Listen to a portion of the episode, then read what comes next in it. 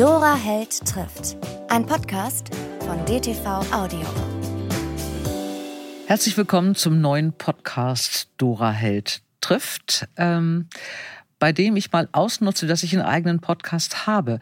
Weil das Schöne ist ja, dass wenn man einen eigenen Podcast hat, ähm, sich auch mal Leute aussuchen kann, die man irgendwie da reinbringt, dass sie doch irgendwas mit Büchern zu tun haben, obwohl das gar nicht so doll ist, aber ich habe es mal gemacht und habe mir deswegen eine Mittelstufenschülerin aus der Theatergruppe der Elmshorner Bismarck-Schule eingeladen, die ich mal kennengelernt habe, die in Klein Offensee Sparriers Hob ähm, zur Welt gekommen ist. Und äh, wir haben uns mal kennengelernt vor, ich weiß gar nicht mehr, fünf, sechs, sieben Jahren bei einer sehr lustigen Geschichte, weil sie hat nämlich mein Buch Wir sind die Guten eingelesen und damals haben wir Eierlikör zusammen getrunken und ich freue mich, dass sie da ist, Annike Kim Sarnau. Ich freue mich auch. Hallo. Ich konnte dich ähm, als Buchfrau nehmen, weil du hast zwei Bücher von mir eingelesen. Ja. Und du hast nicht nur zwei Bücher von mir eingelesen, du hast auch noch andere Bücher eingelesen. Und ich denke ja immer, dass du mal auch irgendwann wieder mal eins von mir einliest. Und ich schreibe jetzt immer schon mit deiner Stimme im Kopf bei äh, den Krimis. Da kommt auch bald ein dritter extra für dich. Und heute bist du jetzt mal da. Ähm, wir haben uns damals kennengelernt äh, in Berlin im Hörstudio und dann haben wir uns, und das weiß ich gar nicht mehr genau, warum, wir haben uns dann auf Sylt ein paar Mal zusammen telefoniert, ja. wollten mal zusammen Als zum Treffen. Strand und warum hat es nicht geklappt? Ich glaube, ich, ich, war da mit meinen Kindern unterwegs ja. und das war immer alles recht knapp sozusagen, weil meine Zeiten auf Sylt waren ja immer sehr knapp und ja. deine bisschen länger und ich glaube, ich war unflexibler als du. Und wir haben es aber dreimal gemacht und äh, dann habe ich auch festgestellt, dass ich immer noch aus der Zeit deine Handynummer habe. Das ja. war heute ganz praktisch oder so. Äh, du hast aber auch mal auf Sylt gewohnt, hattest ne? Wir haben ja, darüber gesprochen. List, in List, ja. genau, wo ich von wegkomme. Ja.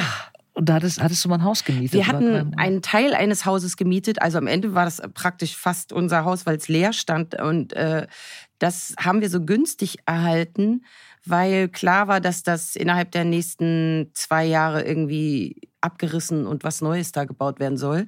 Und wir waren sozusagen die Resteverwerter, was mhm. aber eine super Sache war. Wir hatten un unter uns noch welche im Souterrain wohnen äh, und äh, haben uns sehr gut mit denen verstanden. Die sind dann aber irgendwann weggegangen und dann waren wir dann nur noch ganz allein und das war eine super tolle Zeit. Sehr schade, dass sie geendet hat. Ganz am Ende war ich schwanger mit ähm, meiner Tochter und wollte eigentlich noch, dass die auf Sylt zur Welt kommt, weil ich das unbedingt wollte, dass das in ihrer Geburtsurkunde steht. Und dann schloss die Geburtsstation ja. auf Sylt. Und dann war klar, das gehen wir jetzt nicht mal ein, das Risiko, dann irgendwie an Land geflogen werden zu müssen oder dann irgendwie sowas. Das wollte ich dann nicht. Schade. Ist sie jetzt eine Berlinerin dann geworden? Sie ist äh, Wedding, aus dem Wedding kommt sie. Weg. Ja, aus dem Wedding weg. das ist auch nicht schlecht. Wedding ähm, geboren. Und wir haben ja lange nicht geredet. Du hast damals mir erzählt, äh, da hattest du, das war glaube ich die Zeit, wo du nur einen Polizeiruf pro Jahr gedreht hattest und da ganz froh warst, dass du Hörbuchproduktion hattest. Ja. Äh, und jetzt bist du, ich guck ja immer, jetzt bist du aber so dick im Geschäft, dass du es jetzt nicht mehr schaffst, hier einzulesen nee. im Moment. Ja, ne? Klingt nett. Äh, aber also es gibt Jahre, wo ich echt ganz gut arbeite. Das letzte Jahr war so eins da dachte ich auch so, wow. Und in der Corona-Zeit auf einmal, nach, einem, nach ein paar Monaten, wo so gar nichts war, ging es auf einmal so ab, dass auch nichts stillstand. Äh, dennoch bin ich gerade in so einer, also in letzter Zeit denke ich öfter, warum fragt mich denn keiner mehr, ob ich mal was einlesen möchte? Weil ich fand das immer ganz toll mhm. und angenehm mit sich selbst, äh, also auch konfrontativ, in so einem Studio zu sitzen und zu lesen und mit jemandem zusammenzuarbeiten, nur so zu zweit oder zu dritt, fand ich super angenehm. Das habe ich jetzt wirklich bestimmt drei Jahre nicht gemacht und es liegt nicht nicht an mir, nicht daran, dass ich gesagt habe, ich möchte nicht mehr. Ja, aber dann nutzen wir doch mal diesen Podcast, ja. um einen Aufruf zu starten, weil äh, was ich damals toll fand, ähm, das war unser erster Kontakt, da hast du mich angerufen. Es lief über den Verlag und ich weiß noch, da war ich doch völlig perplex und hast zu mir gesagt, ähm, du hast da zwei Personen, zwei alte Männer. Ich habe immer ja. viele alte Männer in den Büchern. Ja. Walter und Heinz. Nee. Walter und Karl. Und ich krieg die nicht auseinander. Wie soll ich das machen? Ich brauche da irgendwie, wie die sich unterscheiden. Im Charakter, ne? Ja. Und das hat mich damals so beeindruckt, ja. dass ich dachte, äh, boah, wie geht die denn an dieses Hörbuch ran? Dass ich viele alte Männer und es war nachher wirklich so bei diesen Proben. Ich habe dich ja einmal hier in Berlin besucht beim Einlesen. Es war jede Figur wirklich ganz anders. Und selbst wenn man so reingeschaltet hat spät, hast du mal gewusst, ist es jetzt Heinz oder ist das Karl oder Im ist es Walter? Ja, ich fand oh, das, das freut irre. Mich aber schön. Und ich fand das so so wahnsinnig vorbereitet auch, dass du, und dass du so ja. die Konzentration dann auch hast, die ganze Zeit diese Also ich glaube, ich habe damals nur gesagt, der Unterschied, also Karl war immer schon auf Sylt und Walter ist wahnsinnig geizig und hat mal in Dortmund gelebt. Ich glaube, das war alles. Und damit hast du aber schon das irgendwie so, so umgeswitcht. Ich, ich habe das einfach auch total genossen, dieses Buch einzulesen. Es hat total Spaß gemacht, in diese Geschichte zu gehen, weil man jeden Charakter beim Lesen des Buchs ja schon vor sich gesehen hat in, in 3D und dann das äh, in die Figuren reingehen zu dürfen. Das ist ja das Geschenk an so einem Hörbuch, dass man eben nicht, dass ich jetzt nicht Anneke dass ich eine Figur verkörpern muss vor der Kamera, die so ähnlich ist wie ich, in, äh, ähnlich aussieht wie ich und, und in, so, eine Frau in den besten Jahren. eine Frau aus der Mittelstufe, die, ähm, sondern dass man da eben ja auch alle, alles machen kann. Ja. Alt, jung, Mann, Frau und das ist total toll. Also es ist und und die Konzentration finde ich an einigen Tagen, wenn man so merkt, okay, oh, jetzt schwindet da gerade irgendwie, schwimmt mir da gerade was weg, dann ist es echt sehr konfrontativ, weil ja nur man selber sich rausholen kann, beziehungsweise der Mensch, der außen zuhört und sagt, um, relax, du schaffst das oder wir machen eine kurze Pause. Aber im Endeffekt ist ja gerade dieses mit sich und in den Figuren komplett in dem eigenen kleinen Universum zu sein, mhm. total das Geschenk. Deswegen, also ich würde das super gerne mal wieder machen das ist hiermit ein Aufruf. Ich gehe davon aus, wir äh, senden ja immer donnerstags.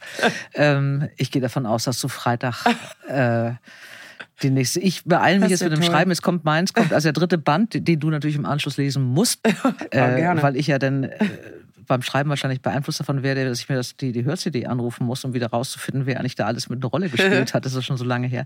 Ähm, dann ist das irgendwie doch im Sack. Äh, du hast ich habe mal ein bisschen über dich recherchiert, was ich vorher gar nicht gemacht hatte und habe ganz viele Sachen gefunden, die ich ganz spannend fand. Äh, ich gehe mal einfach jetzt, wir machen das einfach so kreuz und quer, wir ja, haben alle Zeit der Welt. Du hast ja in Stuttgart richtig eine Schauspielausbildung gemacht, ja. eine richtig ordentlich, nachdem du vorher im Kiel studiert hast, weil du ja mal Lehrerin werden wolltest. Na, da hattest du aber keine Lust, oder? Hast du überhaupt das Semester durchgehalten oder bist du schon vorher weg? Ja, ich bin tendenziell, innerlich auf jeden Fall war ich schon sehr schnell weg. Ich bin wirklich in jeder zweiten Vorlesung eingeschlafen und wurde immer von irgendwelchen Leuten geweckt. Ist vorbei, kannst aufstehen. So.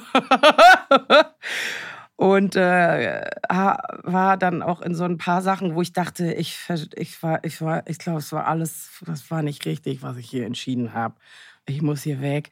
Und dann, meine Schwester hat Sport studiert, wir haben gleichzeitig angefangen zu studieren. Sie auf Lehramt und ich nur auf so Magister. Meine Eltern wollten, dass wir beide Lehrerinnen werden, weil wir dann abgesichert sind, womöglich noch auf Lebenszeit verbeamtet mhm. und alles ist geregelt sozusagen.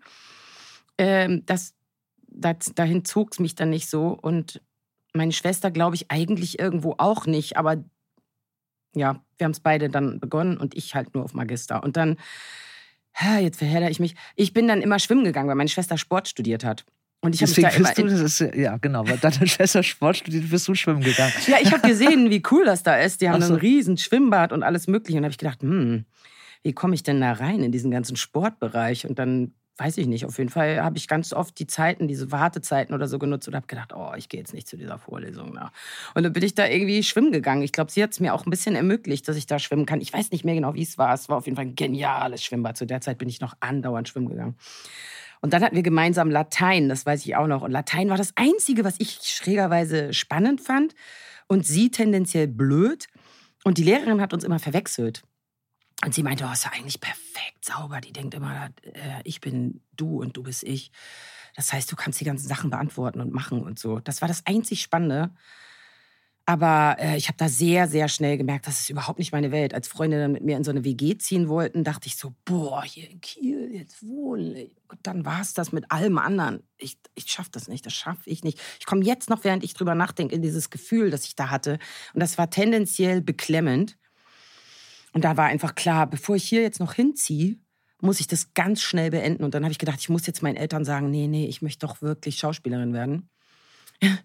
Und das habe ich dann an so einem Wochenende gemacht, als die im Bett lagen. Ich dachte, es ist ganz gut, wenn die liegen. Und dann bin ich zu denen rein und habe gesagt, ja. Übrigens. Übrigens habe ich gedacht, dass ich zum Ende des Semesters aufhöre. Und die haben dann so kacke reagiert, dass ich so wütend wurde, dass ich dachte, die können mich mal, ich höre jetzt sofort auf. Das habe ich dann gemacht. War das denn das Schauspiel, äh, was die da äh, zum Wahnsinn getrieben hat? Oder dass ja, jetzt es war so dieses? Planlose, weil sie haben so ein paar Mhm. Freunde von mir gesehen. Einer meiner besten Freunde hatte auch noch ganz lange Haare zu der Zeit und sie meinten, sie sehen den immer in der Stadt rumschlurfen mit seinen langen Haaren. Willst du genauso enden? So diese typischen Mit so langen. Haaren, ne? in Elmshorn du so rumschlurfen. so. Und ich meinte so, naja, ich möchte ja Schauspiel machen. Und die so, ja, hast du dich denn schon mal irgendwo beworben? Und ich so, ja, nee. ich hatte halt die meisten Bewerbungsfristen überall verpasst. Und dann hat meine Schwester mir gesagt, ich könnte ja als Alternative äh, Kunsttherapie noch, äh, als, falls das mit der Schauspielerei nicht klappt, versuchen zu studieren. Und das, das habe ich dann bei, im, im BITS, Berufsinformationszentrum, mir angeguckt, so ein Video und dachte, oh, das sieht doch ganz lustig aus. Da kann ich dann malen und zeichnen und zur Not mit anderen Leuten da therapeutisch arbeiten. Ich weiß nicht, was für ein Bild ich innerlich darüber hatte, über diesen Beruf. Und dann habe ich mich da noch beworben und meine Mutter war dann irgendwie, meine Eltern waren dann beruhigt, so im Sinne von, okay, wenn es mit der Schauspielerei nicht klappt, dann macht sie halt sowas.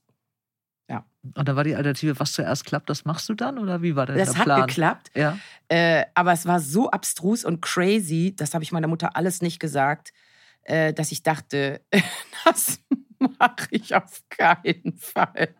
Wenn das mit der Schauspielerei nicht klappt, muss ich nochmal neu überlegen. Ich werde auf definitiv hier nicht auf die Kunsttherapieschule gehen, weil ich das, das äh, Bewerbungsgespräch war so, endete so crazy, dass ich dachte so, äh, die, sind, die, die, die Frau hier vor mir ist auf jeden Fall irre. Und ich kann mich hier nicht einfügen, hier passe ich nicht her. Im Nachhinein, jetzt würde ich vielleicht denken, why not? Vielleicht hätte man es mal ausprobieren sollen. Aber Gott sei Dank hat es dann ja mit zwei Schauspielschulen geklappt. Und dann habe ich Stuttgart gewählt, weil ich da verknallt war in jemanden. Den fand ich, hatte ich auf der Aufnahmeprüfung gesehen. Mhm. Hat er Schwäbisch gesprochen? Nee, gar nicht. So. Der war irgendwie Hesse. Und der hat Hm. auf der, während der, während der Prüfungen, man muss ja zu so mehreren dann, äh, hat der immer in irgendeinem Raum gesessen und Klavier gespielt und gesungen. Der war Schauspielschüler. Mhm. Den fand ich so geil, Alter. Ich habe mich sofort in den verballert. So. Ich war so verschossen in den, dass ich dachte, oh, wenn ich hier aufgenommen werde, dann gehe ich auf jeden Fall auf diese Schule. Ist er denn da geblieben? Ist er auch Ja, wir sind worden? sogar ein Paar geworden. Echt? Der stellte sich aber auch als massivst crazy raus. Aber trotzdem waren wir eine Weile ein Paar. Aha. Ja. Der war ein fantastischer Schauspieler. Ist dann leider ein bisschen psychisch abgedriftet. Ja. Um jetzt einen ganz schlechten Witz zu machen, aber dafür hätte dann diese Da hätte ich dann Kunsttherapie. äh, Ne? Also, wenn du es wenigstens am Anfang gemacht hättest, man, du weißt ja ich immer hätte nicht, mit dem noch irgendwas basteln können. Vielleicht Ja. hätte ihm das geholfen. das hätte vielleicht was genützt. Du bist dann, ähm, also ich glaube, du warst nicht so richtig gut angepasst und auch nicht so ganz einfach und auch nicht ganz entschieden. Du bist dann aber von Stuttgart aus direkt ans Burgtheater in Wien gegangen, was erstmal toll war Mhm. und dann aber auch schwierig, weil da warst du eigentlich auch zu wenig angepasst fürs Burgtheater. Ja, damals. ich glaube, ich war immer zu. Ich habe. Ich hadere ich bis heute oder jetzt fange ich an, darüber zu hadern, ähm, dass ich immer dachte. Pass auf, ich fange an. an. Auf der Schauspielschule gab es eine Übung, die hieß der Dreischritt. Drei Schritt. Ja, Mhm. vielleicht hieß sie auch anders, aber ich habe sie so in Erinnerung. Und zwar mussten wir uns alle in so einer Art Viereck aufstellen oder immer zwei Leute, wie auf so einem Dame-Brett bei Mhm. dem Spiel. Und, oder Mühle, Dame. Mühle, nicht Dame, Mhm. das rede ich. Mühle, Brett. Und ähm, einer sollte in einer Ecke anfangen und in eine, auf eine Position gehen und der andere sollte sich das angucken, aufnehmen. Und dann sollte der das bewerten und dementsprechend auf dieser Linie auf ein anderes Feld gehen als Reaktion. Mhm. Und das sollte der andere dann wieder im Dreischritt und auch irgendwo hingehen. Und das macht dann ziemlich viel mit einem. Man nähert sich an, man geht voneinander weg. Also es löst was in einem aus. Mhm. Und ich, ich habe immer aufnehmen, ups, aufnehmen, reagieren, aufnehmen, reagieren, aufnehmen, reagieren. Am Ende der Übung meinte unser Direktor, das war einer unserer Lehrer, der guckte mich so an und er meinte so, Anneke, du solltest versuchen, ein Drittel deines Lebens zu denken. Und ich habe das, hab das nicht geschnallt, was er mir damit sagen wollte. Ich war so, ich denke die ganze Zeit so, Aber ganz schnell, ganz kurz. Ich sehe das doch. Ja, und das mit, der, äh, mit dem Burgtheater eben. Ich war schon immer jemand, der viel zu schnell reagiert hat. Also Mhm. wenn Sachen passiert sind oder so, mir fällt es sehr schwer, dann die Füße stillzuhalten, ruhig zu bleiben, zu vertrauen, dass das Leben auch ein bisschen so seine Hände mit im Spiel hat oder das Universum oder was auch immer, sondern es war so, ich muss jetzt reagieren. Und ich glaube, äh, das stand mir dann tendenziell auch beruflich auf der Ebene definitiv im Weg, weil wenn mir was nicht gefallen hat, dann habe ich das auch nicht lange ausgehalten und habe gesagt, so, das geht nicht. Also ich habe mir so anders vorgestellt hier. Mhm. Das ist ja vollkommen anders, als ich dachte. Das will ich nicht. Das finde ich blöd. Äh, kann ich mal ein Gespräch haben? So. Schon so nach einem Jahr zu dem äh, Herrn Peimann, habe ich gesagt, so, ich, äh, können, äh, kann ich ein Gespräch haben bei dem? Ja, und dann hatte ich eine Woche später bei dem Gespräch so, ich fühle mich hier wie eine äh, bezahlte Rentnerin. Das geht nicht. Ich, das, ich bin komplett unglücklich. Das geht gar nicht. Ich habe es mir ganz anders vorgestellt. Und der war dann, der fand mich irgendwie lustig, glaube ich. Der mochte mich. Der war auch derjenige, der mich in Stuttgart gesehen hat und der dann mich eingeladen hat zum Vorsprechen und der sozusagen mir das äh, Engagement angeboten hat, hatte. Der hat dann ganz sweet mit mir geredet und hat gesagt, ja, du bist so ein energieaufmüpfiger Mensch, du müsstest eigentlich ganzen jungen, revoluzermäßigen Personen spielen. Damals mhm. war es aber auch noch nicht so, dass Frauen die Männer spielen. Mhm. Das war so was ganz Besonderes, dass man irgendwie Angela Winkler Hamlet oder so gespielt hat. Mhm. Das war so, wow. Weißt du, und heute machen das ja ganz viele ja. Schauspielerinnen. Ähm, und dann war er so, aber es will halt keiner mit dir arbeiten. Ne? Mhm. Und ich war so, hä? Ach so. Und das war halt, das ist, ich, im Endeffekt glaube ich, ist es gut, dass ich da irgendwie so eine Art Ritterrüstung anhatte, weil mhm. ein paar solcher Sätze in dem Alter können ja auch ganz schön sitzen. Und ich glaube, das war mein natürlicher Selbstschutz, den ja. ich schon immer hatte, der dann so war, so, ja, dann könnt ihr mich mal. Dann gehöre ich hier halt nicht hin, so, weißt du? Weil eigentlich kann man an sowas ne? ja auch also zerbrechen, ne? Es will halt keiner mit dir arbeiten. Und dann durfte ich mit, durfte ich einem mal vorsprechen und der war dann, hat die ganze Zeit an mir rumgedoktert dass ich hinterher dachte, was ist das denn für ein Idiot? Und der dachte, glaube ich, ach, ist die bescheuert. Und dann war klar, ja, nee, der will auch nicht mit dir arbeiten. das war äh, Herr Neuenfels, wie hieß der noch mit Vornamen, dieser irre Regisseur, dieser mhm. ganz krasse Typ, der hat damals schon irre viel geraucht und getrunken und dann und ähm, ich bin mit der Frau seines Sohnes extremst gut befreundet. Das, die habe ich Jahre später kennengelernt und habe mit seinem Sohn gedreht und so. Aber damals war er so die Größe am mhm. Theater, mhm. also sein Leben lang. Und der war dann, ja, geh mal darüber, mach mal das. Und ich dachte so, was will der denn von mir jetzt? Und bei Herrn Peimann war ich eben auch bei irgendwelchen Proben und der hat dann immer nur so gesagt, da war ich nur so als Ersatzmensch immer angefragt. So, wenn irgendein Superstar von den Damen irgendwie ausfiel, wurde ich am Wochenende angerufen, könntest du zu einer Probe kommen? Ich so, oh, echt? Ja, könntest du die Uschi Höpfner kann nicht oder irgendwelche Stars zu der Zeit. Und ich so, ja, gut, komme ich. Und dann musste ich immer irgendwie das machen, was die gemacht haben. Und habe Herrn Peimann beim Inszenieren zugeguckt und musste dann manchmal auch ein bisschen lachen, weil ich das irgendwie weil ich dachte, ich habe mir, also ich habe was anderes auf der Schauspielschule gelernt. Ich war auf einer Schauspielschule, wo es da, darum ging, psychologisch absolut in die Rollen einzutauchen. Mhm. Es ist auch vielleicht eine fragwürdige Methode, aber es ging darum, dass du an deine Grenzen kommst und dich spürst und innerlich so aufmachst, dass du das dann später benutzen kannst, mhm. sozusagen. Kann man vielleicht so Sense Memory mäßig mhm. nennen oder so. Und das war so von außen. Trag mal die Fahne rechts. Nee, trag mal links. Höher höher, jetzt geh mal schneller, sag den Satz mal laut. Und ich bin, ich habe immer nur rumgekichert. Ja. Und dann meinte er irgendwann, glaube ich, auch, was, was, warum kichern Sie so, Anneke? Was soll das? Und ich so, ich verstehe das Ganze hier überhaupt nicht. Und ich glaube, das war so ein bisschen, damit kommt man nicht so weit. Mhm. Warst du, nee, das klingt so. Äh, warst du zu jung? Hättest du das irgendwie zehn Jahre später anders gesehen, das Burgtheater? Also wärst du da besser 20 Jahre später vielleicht. Ich glaube, 20 Jahre später mhm. hätte ich konstruktiver mich geäußert. Mhm. Ich habe auch gedacht, ähm, ich kokettiere damit jetzt vielleicht, aber im, im Nachhinein, glaube ich, habe ich auch gedacht, meine Art zu sein mhm. ist total cool. Mhm. Und entweder checken das die Leute oder nicht. Mhm. die haben es halt nicht gecheckt. Du hast es ja auch nicht erklärt. genau, das ist es eben. Weißt, das ist das Problem. Ja, ich habe es halt nur, ich habe nicht gecheckt, dass das die Art zu Das sein, seht ihr doch. Da muss man doch nicht denken. Ich bin doch da. da nicht weit kommt. Also ja. der Dreischritt hat halt nie stattgefunden. Ja, sehr schnell bei dir. Also zu schnell. Dementsprechend habe ich immer hinterher dann angefangen nachzudenken. Es war bei mir dann nicht 1, 2, 3, sondern 1, 3, 2. Wie immer in meinem Podcast machen wir einen kleinen Ausflug zu einem meiner Lieblingsbuchhändler oder Buchhändlerinnen.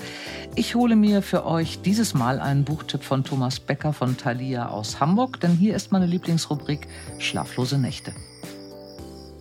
Hallo Thomas, ich bin leer gelesen, mein Nachtschrank auch. Ähm, was hast du denn so auf den Tischen und für mich heute?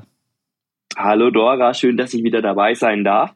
Ich habe heute etwas für dich, das dir mit Sicherheit auch gefallen wird. Denn du bist genauso, ich weiß, wie ich, Alex Schulmann-Fan. Und der hat ja im letzten Jahr was Neues rausgebracht. Und zwar Endstation Malmar. Und jetzt muss ich dir was erzählen. Und zwar habe ich Endstation Malmar zunächst als Hörbuch gehört. Auf einer langen Autofahrt. Ähm, der Sprecher, ich weiß jetzt seinen Namen nicht, der hat das ganz toll ähm, vorgelesen, das Buch. Und das ist so ein Buch, da wusste ich nach einer halben Stunde hören oder so, das wird nicht das erste Mal sein, dass ich mich mit diesem Buch beschäftige. Das heißt, ich habe das Hörbuch komplett durchgehört und als ich wieder zu Hause war, habe ich mir das Buch nochmal zur Hand genommen und habe das Buch nochmal gelesen.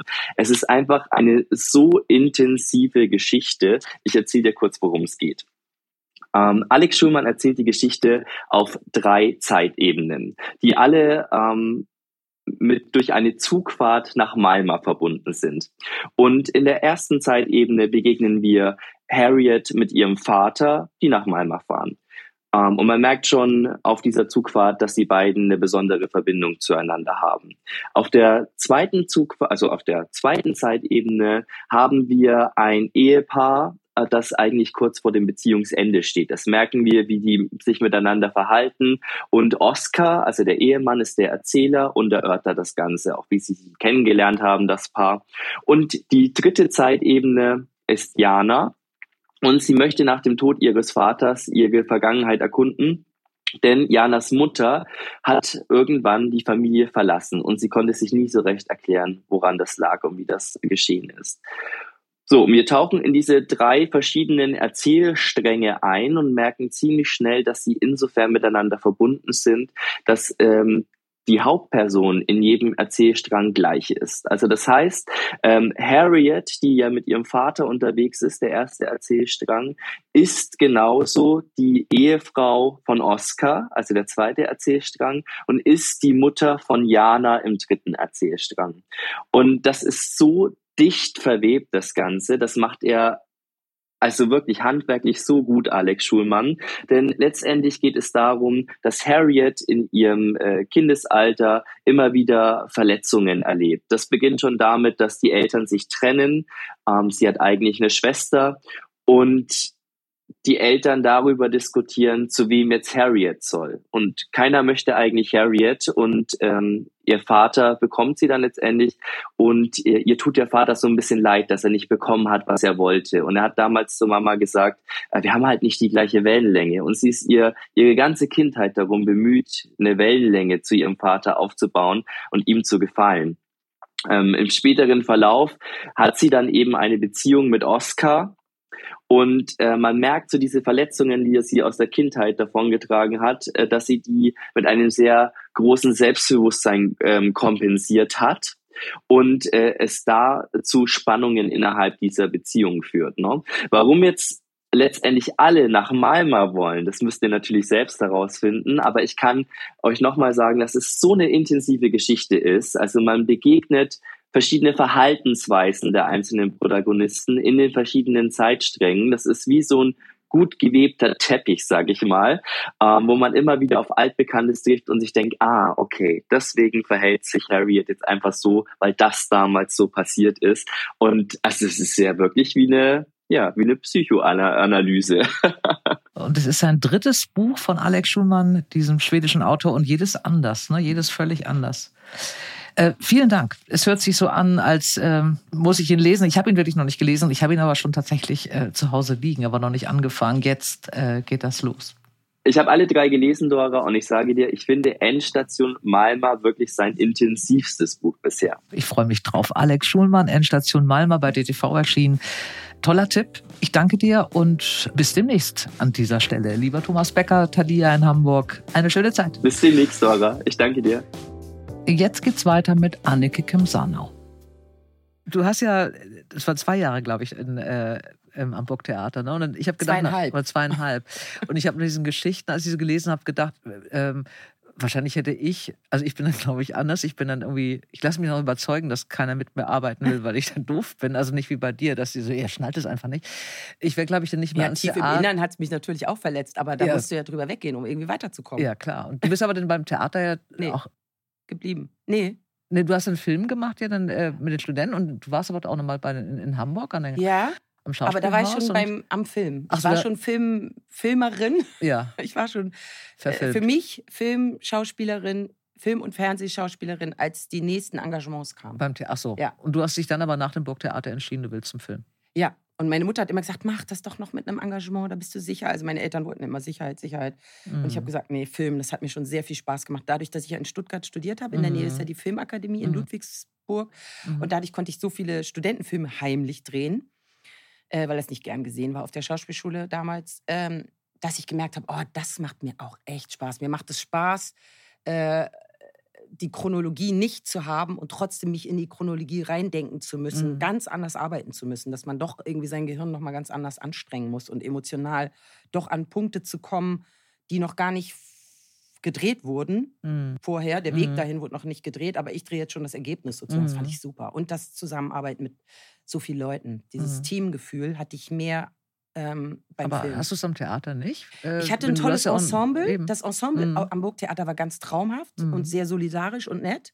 Muss, kann ich nicht anders sagen. Aber so ähm, beim Film ist das ja noch anders. Ähm, ja, beim Film habe ich es nochmal anders erlebt, weil ich vielleicht auch die Rollen hatte, in denen ich mich dann toller ausprobieren konnte als am Theater. Am Theater konnte ich das, was ich dachte, durch die Schauspielschule ähm, erleben zu können, das konnte ich erst im Film erleben. Das habe ich am Mhm. Theater, am Burgtheater, an so einem Riesentheater, wo du dann so eine Popelnummer bist, also ich zumindest, ähm, nicht ausprobieren können. wo mit dir keiner arbeiten konnte. Da ging ja auch dann wahrscheinlich nicht gut. Nee. Äh, die Entscheidung war dann aber anscheinend richtig. Du hast vier Grimme-Preise mittlerweile kassiert. Das ist, finde ich, super. Mhm, das wusste ich auch auch gar nicht. Und dieses Jahr auch schon wieder 23. Also der erste war Ende der Saison, dann die mit Hannelore Elsens der tolle Film, dann Die Mhm. Hoffnung stirbt zuletzt. Den fand ich irre. Das Ja. war einer der wenigen Filme, wo ich echt am, beim, beim Fernsehen Ja. gucken geheult habe. Der ist neulich nochmal wiederholt worden. Ah, ja. Irrsinnsfilm. Äh, Polizeiruf Sabine zum Niederknien, Ah, diese, schön. diese Episode. Und dann eben nochmal jetzt Neuland. Ähm, du machst jetzt diesen Polizeiruf, also wenn man jetzt irgendwie wahrscheinlich jetzt jemandem zuruft, äh, vollendet den Satz, Annike Kim Sarnau schreien alle wahrscheinlich Katrin König. Äh, du bist jetzt seit zwölf Jahren Ja, krass. Ja, oder so, Jahre. irre lange. Ähm, Zwei Kinder gekriegt in der Zeit. du hast äh, äh, schwanger im Koma Ja. gelegen. Das hat mich am meisten beeindruckt. Du nicht selber, aber Katrin, gedreht Katrin noch. König, Also weil der Bauch im Weg war Mhm. irgendwie. Und dann haben sie dich, hast mal irgendwo in die in die Matratze. Reingeschnitten, damit der Bauch flach ist. Ne? Das war so gemütlich. Das war toll. Das hätte man eigentlich patentieren müssen, so als Matratze für Das ist schon Schwangere. super.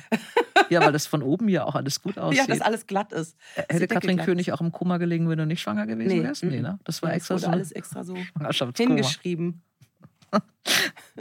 ähm, die, wenn du jetzt so, so lange drehst und dieses Team auch so lange kennst, Ja. und du bist ja auch regelmäßig jetzt in Rostock, wo ihr dreht, ähm, ist es dir eine ganz doofe Frage, aber ich finde, würde es wirklich gerne mal wissen, ist es so, dass du dass es, dass es gut ist, dass du diese Katrin König jetzt so kennst und dich da so in sie reinversetzen kannst und diese Figur jetzt so in dir drin hast. Äh, ist das dann einfacher oder wird es immer schwerer, weil du ja Hm. aus dieser Figur immer noch was anderes machen musst? Äh, letzteres würde ich gerade sagen zurzeit. Also ganz lange habe ich mich irre äh, in ihr gefühlt. Mhm. Und alles, was passierte, war so wie, ah, super, das kann ich noch benutzen. Ich habe das Zentrum klar. Mhm. Und jetzt bin ich an einem Punkt, wo ich denke, äh, ähm, ich könnte es nicht mehr sagen, was die jetzt gerade bräuchte. Obwohl ich, das, das muss ich sagen, ähm, was ich ganz oft mit Rollen mache, aber auch mit der Katrin König, ist, dass sich, dass sich das ganz oft matcht mit den Dingen, die eh im Leben vor sich gehen bei einem selber. Das, also ich finde es, der Luxus, dass ich mir Rollen, wenn ich sie mir aussuchen kann, dass ich dann immer an der Rolle irgendwas finde, was ich im Jetzt äh, benutzen Mhm. kann. Also es hat so ein bisschen was Therapeutisches. Ja. Mhm. Und bei der Katrin König gab es immer Punkte, wo ich dachte, ah, super, ah, da kann ich voll andocken im, Mhm. vom Jetzt her oder wo sie gerade ist, spannend, das, da, da habe ich Lust hinzugehen, weil es mich irgendwie gerade äh, anfasst irgendwie. Mhm. Und jetzt bin ich, fällt mir gerade zu Katrin König so wenig ein, dass ich denke, was braucht die, was braucht die? Und denke aber, ja gut, ich bin selber gerade in so einer Phase. Wo du nicht, wo du nicht Ich weißt, denk, was, du brauch brauchst. ich, Oder? wohin will ich, was geht noch oder nicht mehr? Was könnte ich denn jetzt mal, was sollte ich denn jetzt lernen? Welche Wege sollte ich mal echt verlassen? Wie dieses, vielleicht mal den Dreischritt wirklich jetzt verinnerlichen. Mal denken, richtig ja, einfach denken. mal denken, aber auch richtig denken. Richtig denken. Und dann sagt so eine Stimme, das kannst du doch eh nicht. Und irgendwie so, äh, Ruhe. Und so, der innere Dialog und das Lostness. Und dann denke ich, ja, vielleicht hat die Katrin König das auch gerade. Aber ja, tendenziell würde ich sagen, im Moment habe ich da keinen, keinen, keinen guten Boden mehr unter den Füßen mit ihr. Deswegen bin ich sehr gespannt, wie es weitergeht, muss ich Mhm. echt sagen. Mhm. Es ist ja so, als ähm, Charlie Hübners äh, letzte Folge ausgestrahlt wurde und es denn diese legendäre Abschiedsgeschichte ähm, äh, Geschichte kam. Ich zeig's dir nachher. Man darf ja kein Handy mit in den Podcastraum, weil die Mikros so rund. Wir haben, wir sind so eine Clique von sechs Freundinnen, also mit mir, also fünf Freundinnen und ich. Äh, wir telefonieren jeden Sonntagabend. Das haben wir bei der Corona-Geschichte mal angefangen, als wir uns alle nicht gesehen haben. Und wir hatten einige Probleme, einige von uns. Und dann haben wir dann mal angefangen, uns im, über Oh, Video äh, schön, jeden gut. Sonntagabend um Ja. sieben. Mittlerweile ist es so, dass man nicht mehr Keiner mehr Probleme hat. Hat. Probleme, Quatsch, das ist dann, wenn du 60 bist, hast du diese ganzen Probleme. Dann weißt du genau, Oh. jetzt machst du so zu Ende. Jetzt ist alles gut jetzt. ne? So, nein, Ehrlich? aber Oh, nein, also man, manchmal. Aber Ach es, so. wird, es wird doch äh, wesentlich ruhiger. Oh, gut. Ähm, und wir machen das immer am Sonntag und wir machen das immer von sieben bis acht, weil dann ja um Viertel nach acht ist Mhm. Tatort und zwischendurch kann man dann was zu trinken holen. Und die letzte Folge, äh, Katrin König und dann diese Abschließfolge im Auto, wir haben alle mit dem Handy in der Hand gesessen und ich habe als erste fotografiert und zwar eure Gesichtsausdrücke vom Fernseher abfotografiert. Wunderbar, ich zeig's ja gleich mal. Also ernst und dann aber der etwas entspannte Blick zum Schluss und wir haben alle geheult. Wir waren alle fertig und so. Und als ich sagte, ich treffe dich, äh, hieß es, frag sie mal, wie es ihr ging. Hab, hast du geheult nach dieser Szene? Die Endes Endszene. Ja. Oh, Wie ist das als Schauspielerin, wenn man da so drin ist? Ganze Ich meine, ich fand die ja auch großartig. Beim ganzen Film hast du geheult. Äh, nee, also, oh Gott. Äh, bei mir passiert, also, ja, es war alles sehr berührend. Ich habe viel geweint. Ähm, es war alles wie in einem Film, wie durch ein Tuch durch. Das hing äh, und also ich wusste ja Gott sei Dank schon lange, dass Charlie gehen wird und so weiter und so weiter. Ähm, dementsprechend konnte ich mich darauf vorbereiten. Nichtsdestotrotz kann man sich dann doch nicht vorbereiten. Letzter Und es war sehr berührend Mhm. und sehr toll. Und dann nochmal immer ihn zu beobachten, um das nochmal so aufzusaugen. Wie spielt der, wie ist der? Und ihn zuzugucken um, und mit ihm zu sein. Also diese Momente, das war schon. mm, das war schon wirklich schön. Also das, das würde ich ihm auch gerne irgendwie nochmal sagen. Vielleicht schaffe ich das irgendwie nochmal. Er schafft das immer besser, die Dinge in Worte zu fassen, Mhm. während ich das nicht so gut kann. Aber diese, ihm zuzugucken, dass er mein Spielpartner war und dass wir uns jetzt verabschieden und dass so ein Gefühl von Dankbarkeit und Liebe und so da entsteht, das war schon sehr, sehr intensiv. Ähm, die Zeit war aber ohnehin intensiv, weil ähm, meine Mutter direkt äh, davor ja, ähm, äh, krank wurde auf einmal und am ersten Drehtag äh, eine Gehirn-OP hatte. Ah.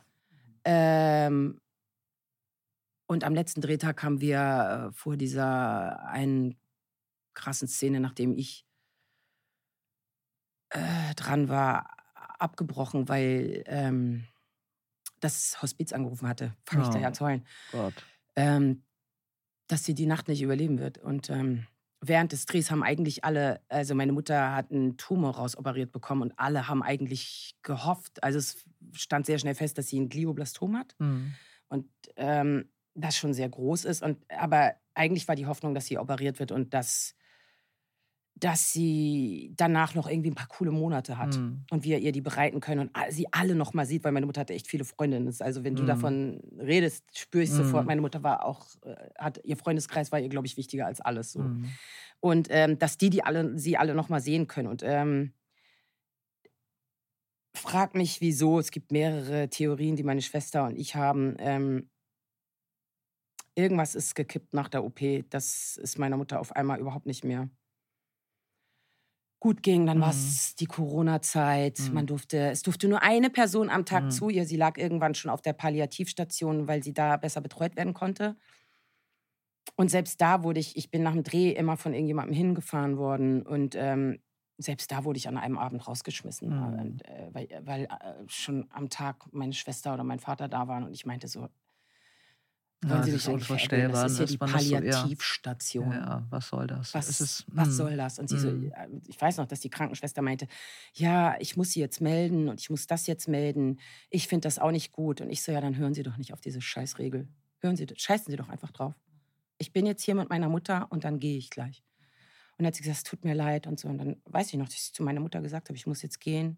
Und das, oi, oi, oi, dass meine Mutter zu mir gesagt hat, das ist alles gut, meine Süße. Huh. Und dann habe ich ihr noch das Radio angemacht und, ähm, Mhm. und dann bin ich rausgegangen und ich stand draußen und ich habe nur geheult. Mhm. Es war so schlimm. Und ähm,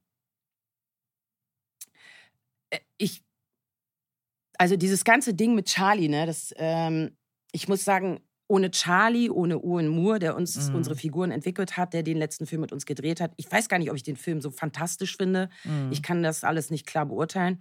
Aber ohne Charlie, ohne Owen, ohne das ganze Team, das dabei war, eine fantastische Regieassistentin, deren Name mir jetzt gerade nicht einfällt, ähm, ohne die alle, meine Maskenbildnerin, die Fahrer, Mhm. die haben mich alle da durchgetragen. Mhm. Das war Wahnsinn. Also es war für uns alle eh crazy, ne? Mhm. Aber das alles war auch noch crazy. Und dann war diese Corona-Zeit und am nächsten Tag. Ähm, und dann kam der Anruf, Annike, du entscheidest jetzt, drehen wir das jetzt zu Mhm. Ende? Es war ja nur noch ein Drehtag. Mhm. Eine Szene oder zwei. Drehen wir das zu Ende oder möchtest du gerne. Wir hören jetzt hier auf, wenn du willst, und wir drehen dann im Januar oder so. Es war Mhm. in der Weihnachtszeit. Mhm. Da habe ich gesagt, wir können jetzt nicht, wir können nicht warten. Mhm. Die wollen doch alle nach Hause. Ähm, wir drehen das jetzt zu Ende, ich schaffe das. Und ich weiß noch, ich bin irgendwie durch diesen Tag getragen worden. Wir haben das Mhm. geschafft. Ich habe auch an dem Abend gesagt, ich fahre später. äh, Und alle meinten, Annike, fahr jetzt, fahr jetzt, fahr jetzt. Wenn, stell dir mal vor, du kommst zu spät, du bereust es, du Mhm. bereust es dein Leben lang und so. Und ich weiß noch, unser Fahrer, Tünay, der hat mich in einer Geschwindigkeit durch die Stadt gefahren, hat gesagt, ich bin kontrolliert, Annike, aber ich bin zum, zum Tod meines Opas zu spät gekommen Mhm. und ich bring dich da jetzt hin. Mhm. Oi. Also dementsprechend muss ich echt sagen, das war alles so irre und ich kann allen, ich werde für immer alle, die an diesem Ding beteiligt waren, in meinem Herzen tragen, weil Mhm. wir alle gemeinsam das irgendwie erlebt haben und weil wir alle diesen letzten Polizeiruf zusammengedreht haben von Charlie, weil wir alle das da erlebt haben und ähm, Charlie für immer eh in meinem Herzen tragen, so oder so. Das ist, ja, ich glaube, das ist auch mal dann der Unterschied, wenn du, wenn du mit Menschen sowas erlebst in so einer Ausnahmesituation und wenn du da einfach dich auch nicht verstellen musst. Und wenn man sich so lange Ja. kennt, dass man einfach sagen kann, ähm, das geht jetzt nicht, du musst es nicht erklären. Also Mhm. mein Vater starb eine Woche vor der oder am Tag, als ein Buch erschien und irgendwie fünf Tage war eine Premiere und dann habe ich auch nur da angerufen, eine Buchhandlung, die ich schon lange kenne, und gesagt, ich kann das nicht. Und ich musste nichts erklären. Also das ist Mhm. einfach so eine Geschichte, das werde ich da auch nie vergessen, Mhm. ne? dass man auch Mhm. keine Nachfragen Mhm. hat und kein, ja, hast du denn schon einen Ersatztermin oder so. Es war, spielte alles Mhm. keine Rolle. Und ich finde, dass wenn du solche Menschen dann da hast um dich rum, die wissen, was das bedeutet. Mhm. Das ist auch völlig ne? egal. Das ist irgendwie, Ist das das, vergisst du auch nie, ne? glaube ich tatsächlich. Das ist dann irgendwie immer dabei. Ja, Ähm, hast du es noch geschafft? ich habe es noch geschafft. Es war wirklich. Gut. Ja, in all, also es war ein unfassbar geniales Hospiz äh, vom israelitischen Krankenhaus in Hamburg. Ähm, und äh, ja, ich habe es noch geschafft. Es war wirklich, wir waren alle dabei. Mhm. Also mein Vater, meine Schwester und ich. Also wir haben auch gemerkt, als das losging, dass meine Mhm. Mutter jetzt geht. Mhm. Wir haben den sie hat uns dabei sein lassen. So, mein Vater saß draußen, den habe ich ganz schnell reingeholt und wir haben ihr alle gute Reise wünschen können, uns bei ihr eh schon immer bedankt, vorher bedankt. Ich habe ganz tolle Momente während dieses mhm. Drehs. Vor dem Dreh haben die mir ein Hotel organisiert. Es gab ja auch keine Hotels mhm. in Hamburg. Es war Gar Corona. Ja, es war mhm. so crazy. Ich war im Hotel in der Nähe vom Krankenhaus meiner Mutter. Ähm, vor der OP, ne? also war ich schon da, eine Woche vor dem Drehbeginn und OP, was ja am selben Tag war, für mich mein erster Drehtag, ähm, in einem Krankenhaus, da war ein Mensch noch. Ich kam abends in mhm. dieses leere äh, Krankenhaus, sag ich, leere Hotel. Hotel. Hm. Es war leer, es war alles so crazy. Das hm. sind ja verrückte Zeiten. Ich bin immer abends in dieses Hotel und ich war losgefahren, als rauskam, ähm, das, was mit meiner Mutter ist, meinte meine Schwester, fahr jetzt nicht gleich los. Ich so, ich fahr jetzt los. Und ich hatte mhm. fast nichts dabei. Und ich bin dann nicht mehr nach Hause gefahren. Mhm. Der Vater meiner Kinder war zum Glück da, konnte auf die Kinder aufpassen. Und ich habe mir dann bei Ebay Sachen, Klamotten gekauft und so. Das war irgendwie auch so ein bisschen so Ablenkung, mhm. zu Leuten zu gehen. Hallo, ich bin die Anneke. Darf ich mal die Schuhe anprobieren? Das waren so abstruse Moves, ja, ja, was man dann auch man für Sachen sowas macht. auch ne? dann, ja. Man macht so Scheiß. ja. ja, weil es, äh, du man musst macht irgendwas so verrückte machen. Sachen. Ja, weil das ist so eine andere Situation, die hast du ja vorher noch nie erlebt. Und nee. dann macht man eigentlich auch, glaube ich, in der Konsequenz Dinge in dieser Situation, die du auch noch nie gemacht hast, ja. weil einfach sowieso nichts nee. ist wie immer jetzt. Und so. ich durfte dann ganz oft nicht in dieses Krankenhaus. Und da auch äh, eine Frau unten an der Rezeption war so, sie, oh, jetzt hat ihre Mutter schon heute jemand besucht, sie dürfen Ach. eigentlich nicht hoch. Und ich so, okay, okay. Und sie so, mir reicht das jetzt. Ich, ich halte das auch nicht aus. Ich rufe jetzt oben an. Mhm. Oder sie hat gesagt, sie gehen jetzt durch, mir ist das egal. Mhm. Und das war so eine total aufgebrezelte Lady. Mhm. Äh, ganz lange Wimpern, äh, großes Dekolleté, ganz doll geschminkt, irre Haare, äh, so ein verrückt aussehend, so, wo ich dachte, wow, aber die hatte so ein Herz. Mhm. Und die hat dann ihrer Kollegin, die ähnlich aussah, die so, die ist jetzt heute hier. Ich habe ihr aber von ihnen erzählt, sie gehen jetzt weiter so. Und das war so, wo ich dachte, oh, solche Leute ne, mhm. sind so ein Geschenk. Mhm. Aber ich habe auch viel mit meiner Mutter telefoniert und dann haben wir immer so Musik gehört am Telefon und dann hat sie mir gesagt, was sie hören möchte. Und also ich habe auch ganz, ganz, ganz tolle Momente in Erinnerung aus der Zeit, also wo sie mir dann so Sachen von früher erzählt hat und irgendwelche Songs, die, die sie hören wollte. Ich war so ein Neil Diamond-Fan. Das war auch sehr, also das werde ich nicht vergessen. Irre Zeit. Und ich weiß noch beim Dreh einen, einen Tag, wusste ich danach, der Fahrer fährt mich äh, äh, zum Krankenhaus und dann wollten die noch so ein Detail aus einer Schublade, dass ich was aus der Schublade hole. oh, und unser Regisseur, nee, mach noch mal anders und nimm's noch mal anders. Und ich glaube, wir haben es viermal oder so gedreht. Und irgendwann merkte ich innerlich so, ich halte es nicht mehr aus. Und ich habe so gedacht, ich so, ich, wir drehen dieses fucking Detail jetzt, glaube ich, eine halbe Stunde. Alter, meine Mutter stirbt. Mhm. Ich will dieses fucking Detail nicht. Also geh los, geh los, geh mhm. los. Mhm. Ja. Ja. Was vergisst man denn auch nicht? Das sind diese Nein, Momente, die, die, brennen sich total ein ja. ins Hirn. Dann, ja. Ne? Es ist ja auch verrückt, wie es äh, verbunden ist mit, ähm, es ist ja nicht nur Trauer, sondern intensive Gefühle sind ja, auch was sehr Besonderes. Ja. So. Es hat ja auch dann eine irre Dankbarkeit und das Leben wird einem auf einmal so irre klar. Also man könnte jeden anrufen und sagen, I love you, I love you, I love you too. Before you forget it, I love you und so weiter. Ne? Also es ist ja sehr, mhm. sehr intensiv, finde ich. Ja, ist ja alles. Und dass ja. du selber eben dann plötzlich äh, die Nächste bist dann eigentlich in der Reihenfolge ja, oder so. Ja, ne?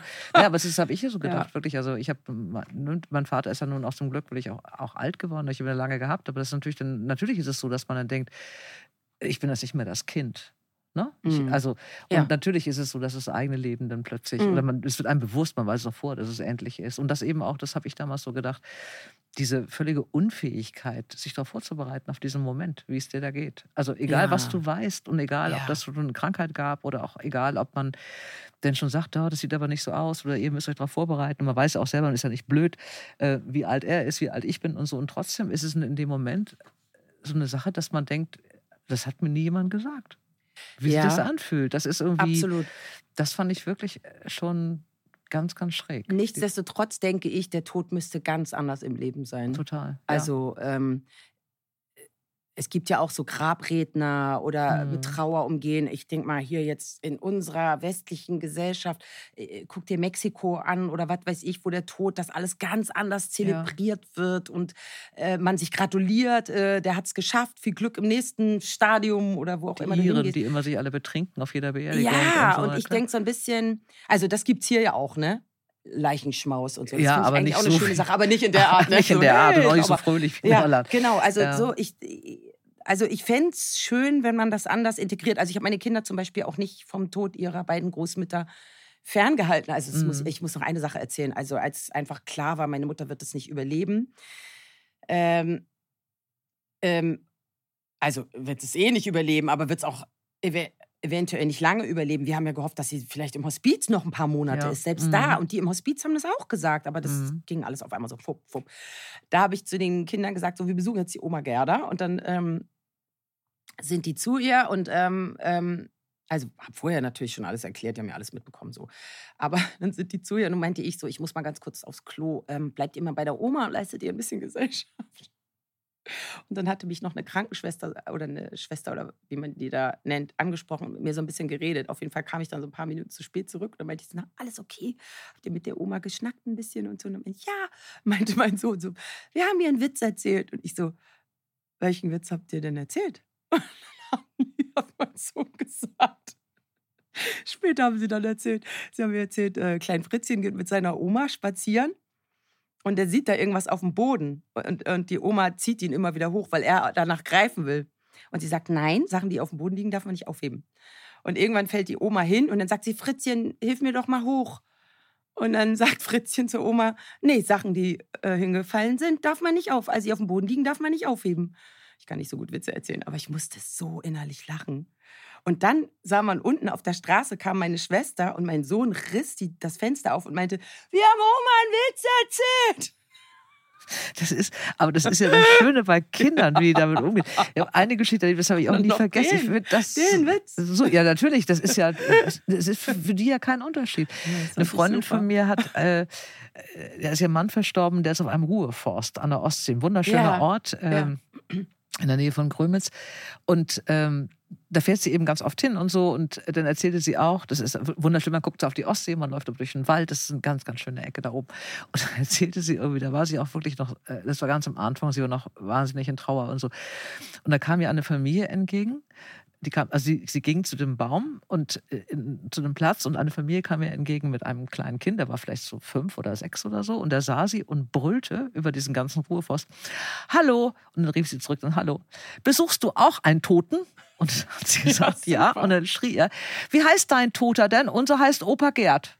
Und das fand ich irgendwie so, so schön, genau weil das so, irgendwie das dieser Umgang. Umgang. von Kindern ja. aus dem Ruhrforst und so, und ja. das, das hört dann Super. irgendwann auf. Aber ja. das ist natürlich auch mal so eine Angst und, und dieses Zurückbleiben ja, aber das ist und man will es nicht und so. Und, mm, naja. Ja. Wobei die Trauer natürlich dann trotzdem ernst ist. Ne? Also die auch Trauer wenn ist ja auch kacke, kann man ja nicht anders sagen. Eben, genau. Ne? Und auch wenn man das dann wieder das Drumherum vielleicht so ein bisschen heiterer machen aber würde. Aber darüber zu schweigen so. und so betreten zu sein, Nein, ist halt, nicht. weißt du, ich fände es halt viel schöner mit ganz vielen emotionalen Dingen, wenn man damit rausgehen könnte mhm. und, da, und nicht denken müsste, oh, kann mein Umfeld damit umgehen oder oh, bin ich too much, sondern mhm. wenn man mhm. wüsste, ein Großteil des Umfelds kann das natürlich verstehen, äh, kann damit umgehen und dem fällt irgendwas dazu ein, sozusagen, wenn man sich auch äh, dem Umfeld zumutet. Naja, und das weißt hat ja jeder in dem Umfeld irgendwann dasselbe ja. Problem. Ja, genau. Also ist ja nicht so, dass genau. da irgendeiner. Aber ich habe das Gefühl, das, das wäre gut, wenn das von, von klein auf an irgendwie beigebracht wird. So, ja. du bist nie, egal wie du bist, zu viel. Du bist ja. so, wie du bist, okay. Und wir mhm. sind alle Menschen und wir haben alle ähnliche Bedürfnisse. Mhm. Und, und das zu wissen Probleme. ist gut. und jeder, jeder von uns kommt hier mhm. her. Das ist ein Geschenk, dass wir eine Weile da sein dürfen. Irgendjemand geht dann irgendwann. Mhm. Jeder von uns sowieso.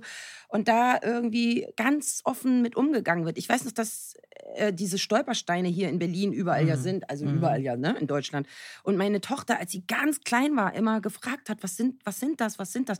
Und ich dann versucht habe, ihr das zu erklären, aber so, und die dann, äh, mein Sohn dann meinte, das klingt so, als wären die, von denen du sprichst, Krokodile die da aus den Häusern rausgeschmissen haben, dass die, also alle jüdischen Mitbürger, äh, mhm. äh, die da gewohnt haben, wurden rausgeschmissen. Und mein Sohn hat, hat daraus gemacht, das sind Krokodile, die waren böse, die haben die rausgeschmissen. Und wir haben dann immer, irgendwie haben die gesagt, ah, ein Krokodilhaus und so, und ein Krokodilhaus, lass mal gucken. Und ich so, komm, wir gucken mal, wie die hieß, die Person. Und und irgendwie haben die so angefangen, darüber zu philosophieren, ähm, wie unnötig und wie.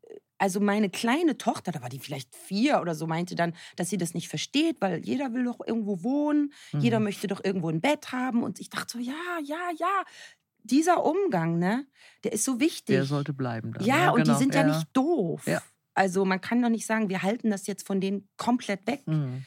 Man, also früher, ich durfte nicht zur Beerdigung meiner Oma, Mhm. Weißt du? Und da denke ich so, warum nicht? So, Mhm. also meine Tochter hat alle auf der Beerdigung meiner Mutter zum Heulen gebracht, indem sie ihr ganz viele Sachen gesagt hat, die sie so toll fand, etwas, wofür sie sich entschuldigt, weil sie das nicht gemacht hat und das und das und dass sie sie vermisst und dass sie ihr dankbar ist und wir haben ihr nicht gesagt, dass sie das sagen soll. Mhm. Und alle, die, es durften ja nicht so viele zu dieser Beerdigung kommen, aber die, die drumherum waren, die waren alle so.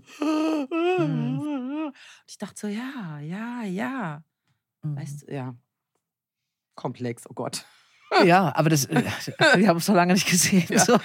Und das ist alles passiert. Nein, das ist wirklich so eine Geschichte, dass ich irgendwie auch äh, dann ganz oft denke, und dann schließen wir es aber auch ab, das Thema. ähm, ähm, Lieblingsessen. nee, Was hältst du von Parmesan? Dattelschokolade. Nee. Dattelschokolade. Könnte der nicht überall drauf. Meine, meine Tante ist mal, das fand ich, das war eine Lieblingsgeschichte meiner Tante Karin aus List. gibt in Liste, ein ganz, du wirst ihn kennen, diesen Dünenfriedhof äh, da oben in Liste. Ist also ganz schön. Das ist Ja. in den Dünen, ganz wunderschöner Ja. Friedhof. Und da ist auch nicht so ein Reihe und Glied, sondern alles ist ein bisschen durcheinander Mhm, und so. Toll. Und ein ganz, ganz schöner Ort. Und äh, Darf man da noch beerdigt werden? oh ja, Oh, okay, gut wissen. Oh ja. Und äh, da ähm, liegt auch die echte Dora Held. Silke von Bremen, eine Gästeführerin, macht immer ähm, Führung da und die hat dann irgendwann mal zu mir gesagt, du, wir kennen uns ja, immer wenn ich durch den Friedhof gehe, die schreien immer alle so auf. Die sehen erst Dora Held und dann sagt sie ja, es war halt meine, es war halt meine Großmutter gewesen. Ich habe ihren Namen ja genommen für Schreiben und die liegt da natürlich neben Georg, was mein Großvater war. Und es gibt immer erstmal so einen kleinen Schrei und dann erzählt sie, dass Ja, es die andere klar. ist, die echte. Ach. Und dann immer meine Tante Karin, was ich erzählen wollte. Du, aber das das gab immer Ja, tippitoppi klar, da flippen bestimmt einige aus. Ja, wenn du kommst um die Ecke und siehst das. Äh, aber meine Tante, was ich erzählen wollte, Vielleicht fand ich ganz man schön. noch so ein kleines Schild. Nicht Die echte. erschrecken. Nein, das man muss man einmal durch. Dann wissen die auch, wie, äh, wie schön es ist, dass ich noch da bin, vielleicht Mhm. in dem Moment. Aber meine Tante ist als Kind mal, vor vielen, vielen Jahren, ist die mal, musste die mal zur Gemeinde, weil da ist sie auf dem Friedhof spazieren gegangen mit einer Freundin und da war gerade eine Beerdigung. Und da waren ganz viele Blumen. Und dann haben sie geguckt, dass es aber nicht gerecht ist, weil die eine hat ja ganz viele Blumen und die anderen hatten ja gar keine. Und dann haben die die Blumen verteilt, Toll. gerecht. Ja. Und da musste meine Cousine, meine Tante zur Gemeinde und dann wurde sie nach Hause gebracht. Oh. Und das hat sie bis Ja, heute, ich finde es Wahnsinn, bis oder? heute eine richtige Geschichte. Was soll das? Wahnsinn, ne? Ne? Da Ja. kann man noch ein bisschen was abgeben. Eigentlich stolz auf das Kind sein. Annike, Yes. jetzt versuche ich mal irgendwie. Ja, so, juhu, viel Spaß. äh, wenn man aus klein offen seht, sparriges Hub kommt, wächst man dann Plattdeutsch auf? Ähm, Oder habt ihr zu Hause? Mein, zu Hause, meine Eltern haben leider immer Hochdeutsch mit uns gesprochen, Mhm. aber meine Großeltern haben miteinander Plattdeutsch gesprochen und meine Eltern und meine Großeltern haben auch sehr viel Platt gesprochen. Mhm. Und mein äh, Großvater war Eisenbahner und in der Gewerkschaft bis zum Tod. Äh, und der hat äh, immer Karten gekriegt fürs Plattdeutsche Theater. Mhm. Und dadurch äh, war ich, und weil meine Eltern immer meinten so, oh Gott, also die, und die drei Töchter, da wurden die Karten verteilt und keiner wollte gehen, so ungefähr. Und ich fand das immer mega. Also ich Mhm. bin immer ins Plattdeutsche Theater gegangen. Dadurch würde ich sagen, kann ich das ganz gut verstehen. Mhm. Aber ich kann es nicht gut sprechen. Aber ich höre bis heute, und heute Nacht habe ich es auch wieder gehört, Düsse Pedersens Mhm. vom NDR. Das ist plattdeutsche Familiengeschichte. Und ich finde das ganz schlimm, dass das ab der 24. oder 26. Folge endet. Ich finde es ganz Mhm. traurig. Mhm. Das ist sowieso so traurig. Ne? Ich habe mal für einen plattdeutschen Verlag gearbeitet und das war vor vielen Jahren. Und da war das wirklich noch so, dass auch plattdeutsche Bücher viel verkauft wurden. Und Ja. das findet heute einfach nicht mehr statt irgendwie. Das, Oh, das so stirbt so schade, aus. ne? Ich finde es Ja, auch so schade. aus. Ich kann es auch nur verstehen. Ich habe das auch neulich zu jemandem gesagt. Ich so, ich finde das so schade mit Plattdeutsch Mhm. und irgendwie so. Und irgendjemand meinte, ja, ist doch egal. Das Nee. war bei mir so. Nee, ich finde das das total. war so, Es ist doch einfach- egal. Du bist egal. Nee, also ich, ich finde das eine so niedliche Sprache. Die haben jetzt die ähm. Kolumnen, also meine Kolumnen, die ich mal geschrieben habe, sind jetzt ins Plattdeutsch übersetzt, ein Band im, im Quickborn Verlag. Und das habe ich mir jetzt, also mal, ich lasse es mir dann mal vorlesen. Irgendwie, das ist so nett. Also du kannst nichts Böses sagen, irgendwie auf Nein. Plattdeutsch. Ja, Meine Tante hat meinen Onkel immer Shida genannt. ja als mein Opa zu mir auch immer, Kann man- Schieder. Genau, kann man noch Du nicht so, So übersetzen. ein Schwienjak hat mein Opa Genau, immer Schwienjak gesagt. kenne ich auch so ein noch. Schwienjak, weil ich so viel gekleckert habe. So ein Tüdelbüdel, hat mein, das sagen meine Kinder heute noch. Das, meine Mutter hat immer zu ihnen über meinen Vater, wenn er Gags gemacht hat, so, oh, Opa, ist auch, Opa Jens ist auch ein Tüdelbüdel, ne? Und dann kamen sie immer nach Hause, Opa Jens ist ein Tüdelbüdel. Eine Schnacktasche hat sie immer gesagt. Schnacksack. Süß, echt. Schnacksack. Schnacksack. Du hast jetzt Lina Beckmann als neue Partnerin. Ich komme nochmal zum Polizeiruf zurück. Ähm, wenn ich ich habe Lina Beckmann ein paar Mal im Theater, im Schauspielhaus gesehen. Das ist, liegt vielleicht nicht nur an meinem Alter, es liegt auch garantiert an Lina Beckmann. Wenn die nach einem Stück nach vorne kommt, kommen mir immer die Tränen.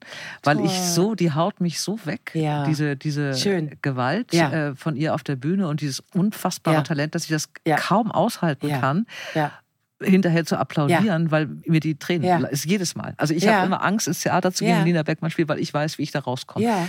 Jetzt hast du sie als Kollegen. Äh, Du kanntest sie, kanntet ihr euch vorher schon, bevor sie eingestiegen ist? Ja, wir kannten uns natürlich durch Charlie, jetzt aber, aber nicht so nah wie jetzt. Und so durch, ich habe halt ihren Film, den einen geguckt. Mhm. Und also es gibt ja mehrere, aber den fühlen sie sich auch manchmal ausgebrannt und leer. Der ist ja der Knüller, Ja. zu gucken. Und, äh, äh, und, und Theaterstücke so, ne? Mhm. Aber ich kannte sie nicht so gut. Mhm. Ja. Aber ich wusste, dass ich sie fantastisch finde. Und dachte so, das ist das perfekte Gegenüber.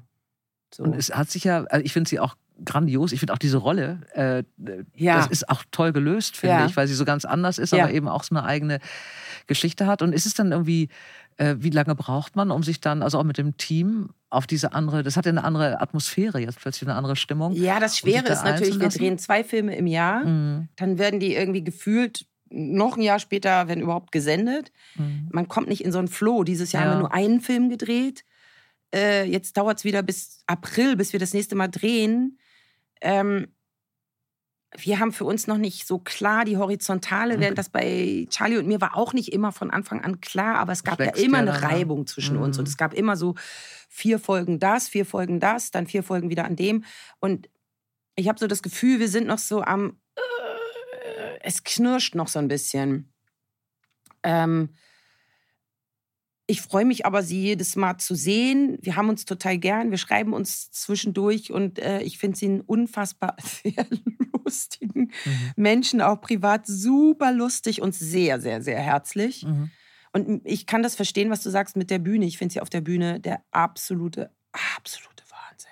Ja, aber sie das- steckt mich auch so an, dass ich denke, Alter, ich hätte so Bock, auch so zu rocken im Film. Mhm. Im Das, Film. da denke ich so, warum schaffen wir das im Fernsehen nicht? Warum ist das Fernsehen so reglementiert, so steif, so, äh, warum kann man da nicht viel mehr rocken? Und ich glaube, das ist auch das, was man Lina noch mehr ermöglichen müsste, äh, dass sie noch mehr, äh, so ein bisschen mehr in dieses, diese verrückten Ebenen geht. Das ist halt Mhm. schwer in so einem Format. Mhm. Weil gleichzeitig musst du ja eine Ernsthaftigkeit haben. Es geht ja darum, dass jemand gestorben ist und du musst damit umgehen Mhm. und halbwegs professionell. Aber es wäre irgendwie trotzdem geil, wenn man es in ein bisschen was Absurderes reinziehen könnte. Aber Mhm. dann. Das ist nicht so einfach. Du hast neulich schon mal in einem Interview was über das deutsche Fernsehen ge gesagt und über Drehbücher und, Schnitt, kein äh, Job mehr. und über solche Geschichten. Hättest du Lust, Drehbuch zu schreiben? Wäre das Oh, was? das wird Oder mir bist öfter du gesagt so, weil mir auch ganz oft zu allem Möglichen irgendwie was einfällt und mir passieren auch so viele Sachen, dass ich denke, okay, vielleicht sollte ich da ein paar Teile mal irgendwie auf, aufschreiben. Und ich war mal in der Filmakademie eine Zeit lang in so einer Gruppe, wo Leute ihre Sachen vorgestellt haben, so Brainstorm-Raum, Mhm. äh, wo wir dann alle was dazu gesagt haben. Und mir ist immer, mir kommen immer Impulse. Aber ich bin, ich glaube, tendenziell ADHSlerin. Mhm. Für mich ist dieses äh, still, konzentriert sitzen eine echte, echte Herausforderung. So von daher, was ich jetzt gerade probiere, ist Lieder zu schreiben. Und auch das ist für mich nicht ohne. Aber mit dem Stillsitzen, ich habe irgendwo gelesen, oder ist das gelogen, dass du mal versucht hast oder dass du es jetzt machst, Meditation? Ja, mache ich tatsächlich. Das machst du? Ja, mach Wie ich. machst du das mit dem Stillsitzen? Zackerst du dich fest oder? nee, ich sitze tatsächlich eine Weile still, aber nicht lang. Viertelstunde, 20 Minuten. Eine Stunde, 20 Minuten? Viertelstunde, Ach, sorry. 20 Minuten. Eine Stunde, 20 Aber Minuten. ja, ich, ich versuche es noch länger aber, und öfter und so weiter. Aber ja, ich bemühe mich. Kannst um du das? Denkst du dann wirklich nichts oder überlegst du, was du jetzt noch machen Nichts denken musst? kann oder? keiner. Glaube ich, behaupte ich mal, außer vielleicht Buddha. Ja, und der Dalai Lama vielleicht. Aber es gibt ja so. Leute, die wirklich sich so auf denken die besinnen ganze Zeit können oder nichts, so. Aber Ja.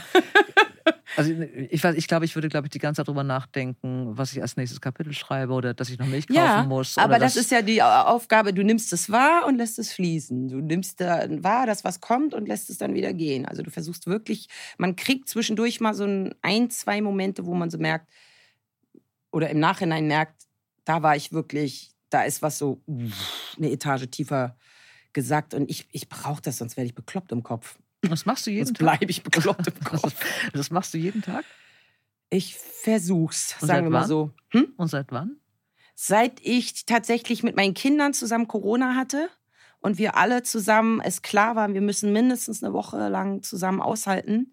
Und ich wusste, wenn ich wenn es hier einmal kippt von mir aus, weil die mich nerven, dann verzeihe ich mir das nicht und dann ist die Gefahr, dass das alles im Gewicht, im Gleich, aus dem Gleichgewicht gerät, zu groß, weil ich dann mich schäme, dass ich irgendwie die angeschrien habe oder so. Mhm. Ich muss das und dann habe ich zu denen gesagt, so Leute, morgens ich hier meditieren, ihr lasst mich, ihr könnt mhm. euch dazusetzen, aber ihr lasst mich hier mal jetzt 15, 20 Minuten komplett in Ruhe. Danach gehöre ich euch. Und äh, wir hatten die geilste Zeit ever. Und dann war klar, okay, das ist wirklich, äh, also mir wurde das auch schon wirklich bestimmt 20 Jahre sagen, dass Menschen, die mir nahestehen, sagen, mach das mal. Mhm. Und ich immer so, ja, mm, mm, stimmt, das ist total recht. So, und jetzt habe ich damit angefangen. Machst es weiter. Das finde ich. Ja, ja, ich, ich bemühe äh, mich wirklich. Ja. Finde das toll. Auf Panel. Es war mir ein großes Vergnügen, mir auch. dass du hier warst. Ja, danke. Und wir kriegen das vielleicht erst mal besser hin als alle fünf Jahre. Ja. Und wenn du ein Buch schreibst, kannst du sowieso wieder ich in diesen Podcast nächste kommen. nächste Woche gleich ein Pixie-Buch. Ich bedanke mich bei dir, Annike. Es war sehr lustig. Es war mir ein Fest. Äh, vielen Dank fürs Zuhören. Wir hören uns in 14 Tagen wieder oder schon bald, wann ihr wollt. Bleibt heiter und alles Liebe. Beim nächsten Mal kommt eine Frau, die seit Jahrzehnten eine der bekanntesten und besten Schauspielerinnen der Republik ist. Sie ist Hörbuchsprecherin auch. Sie hat ein Buch geschrieben. Sie ist, wie gesagt, eine wunderbare Schauspielerin. Es kommt, und da könnt ihr euch drauf freuen, Leslie Malton. Dora Held trifft. Ein Podcast von DTV Audio.